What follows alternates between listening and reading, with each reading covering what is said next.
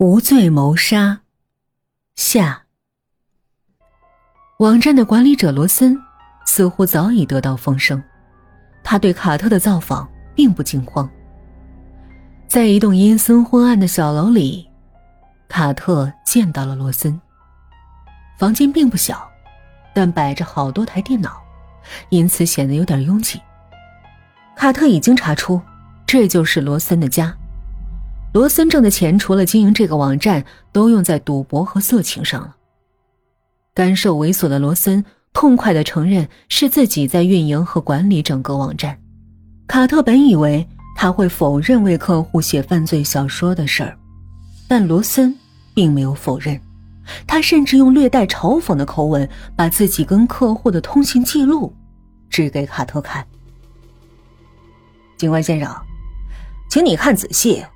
我的广告写的很明白，我卖的是小说，跟普通写小说的唯一区别是，我采用命题小说的写法，也就是说，客户可以要求我按照一些虚拟的资料来创作小说，我收的是稿费，是高点但这完全是我和客户之间的事儿，艺术是无价的，只要客户觉得我的小说值这个价就可以。我想不到我自己触犯了什么法律。哈特说：“这些小说并不是你写的。”罗森得意的笑了：“没错，你看，甚至连小说都不是我写的。我不过是把资料公开给我网站里的作者，组织写作比赛，然后把最好的小说交给客户。而且我也没有白用大家的劳动。”凡是采用的小说，我都付一百美元的酬金。哈特咬牙切齿的说：“你真的不知道，你的每一篇小说，都会让一个活生生的人被谋杀吗？你知不知道自己是帮凶？”罗森晃了晃手指说：“不，警官先生，请你注意，我只是卖小说。”而且我一直声明，客户提供给我的信息必须是虚拟的。如果他们提供了真实的信息，那是他们的问题，跟我有什么关系？我早就把有关法律研究了一遍，想不出你有任何控告我的理由。卡特气得浑身发抖，但他还有求于罗森：就算我不能告你。可我不能让那三个人逍遥法外。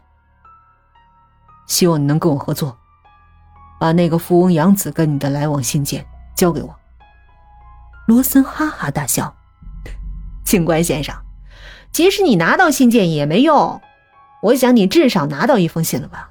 比如那个男人打电话炸死自己妻子的小说。我想知道你怎么能证明那个男人确实按照小说写的去做了。”难道他给妻子打电话不正常啊？至于煤气是怎么漏的，那现场一定已经炸了，什么都没剩下。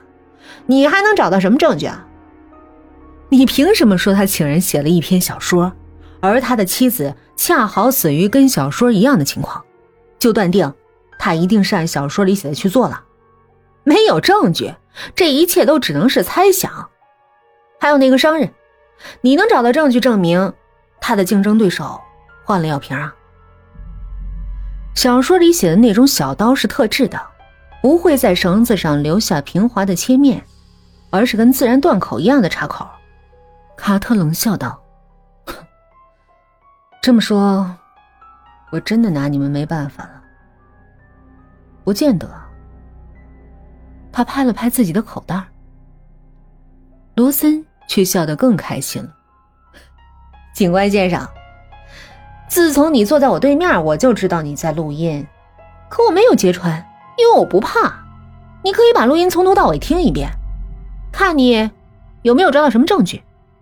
我重申，我卖的是小说，客户要求我写命题小说，我就写，并没有什么违法行为。卡特愣住了，重重的把录音笔摔在地上。我问你最后一个问题。为什么要用我女儿的账号转账？罗森愣了一下。那女孩是你女儿啊？这我可不知道。为了不惹人注意，我轮换着用作者的账号。不过这段时间可能刚好就用到你女儿的账号而已。由于警方没有确凿的证据，而那三个嫌疑人都坚持说购买小说是出于兴趣，他们家财万贯，请的律师也都是一流的，最终他们都被无罪释放。至于罗森，法院没有起诉他，如他所说，他的作为没有任何违法之处。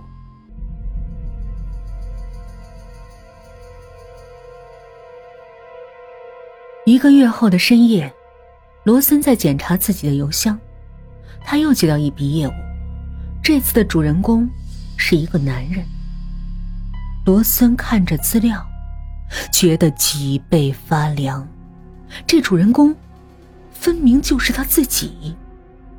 不但资料齐全，甚至连他的隐秘资料都有，他马上意识到这一定是那个较真儿的警官。只有他才能收集到这么齐全的资料。他恼怒地删除了这封邮件，然后上网去看他上次提交的比赛任务。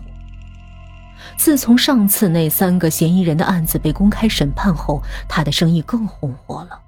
不但一直提交比赛任务，甚至连他自己也写。然而，罗森在网上看到有人以他的名义发布了一项比赛任务。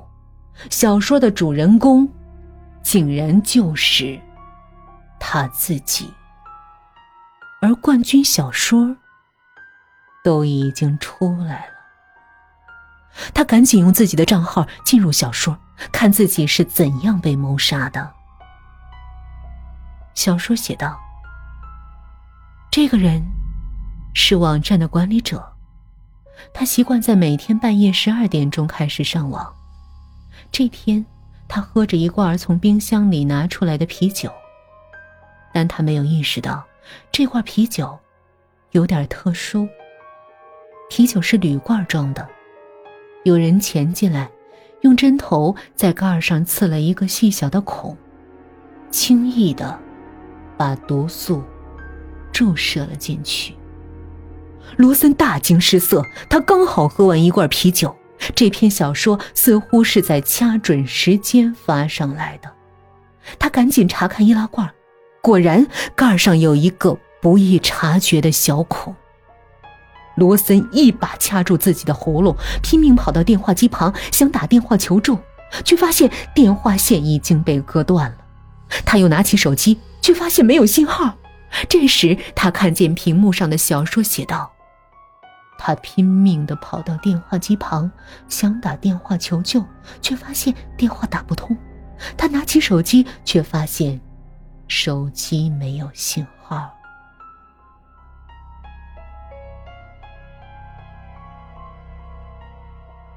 罗森想跑出去求救，又见小说里写着：“他想跑出去求救，但他的住处很偏僻。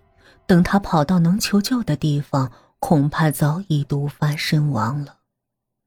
是啊，说的没错，那该怎么办呢？小说接着写道：“他感觉身上如同火烧，头晕，无力，死神一步步的向他逼近。这时候，他的另一个习惯要了他的命。他习惯乘坐出租车。”如果有一辆车，也许他还能开到医院里求救。卢森确实感到全身火烧火燎，头痛欲裂，嘴巴干渴。他赶紧拧开水龙头，拼命喝水。喝着喝着，他忽然笑了起来。想杀死他的人，最终还是功亏一篑。他平时确实不开车，但偏偏是今天。他向别人借了一辆车，用来装运新买的电脑，而那辆车此刻就在楼下。罗森冲下车，颤抖着启动了汽车，然后猛踩油门，汽车怒吼着奔向医院。附近的一辆警用巡逻车也同时启动，车里转动着一台信号屏蔽器。第二天早上，罗森的死讯上了报纸，死因是酒后驾驶，在距离医院不远的拐角处撞下了桥，车爆炸。没有人发现，刹车其实早就坏掉了，而在罗森的尸体里查出了很高的酒精含量，所以判断为酒后车祸。警方在罗森家的啤酒罐里发现了酒精，不过这种人吸毒都不奇怪，何况只是把啤酒、白酒掺着喝呢？他错就错在喝酒后开车。事实上，卡特也只是在啤酒罐里注射了一些普通的酒精。半个月后，那个富翁的养子和富翁的情人死于意外。又过了四天，那个男模丈夫死于意外。再过了六天。那个商人的竞争对手也死于意外。这类意外事故并没有减少，而是越来越多。死的几乎都是人们认为早就该死，可偏偏就是不死的坏人。有腐败的官僚，有黑帮头子，有恶毒的律师，有逍遥法外的罪犯。十年后，在警察局工作了三十年的警官卡特退休了，警方给他颁发了终身成就奖。他的女儿，警察局的法律顾问兼著名小说家，帮他佩戴上荣誉勋章。警察局局长请卡特讲几句话，卡特沉思半晌，说了句让大家摸不着头脑的话。我不是一个好警察，但我问心无愧。大家觉得他是谦虚，都欢呼着开了香槟。敬酒时，有同事问他：“退休后忙些什么？”卡特微微一笑：“没什么事儿，那就写写小说吧。”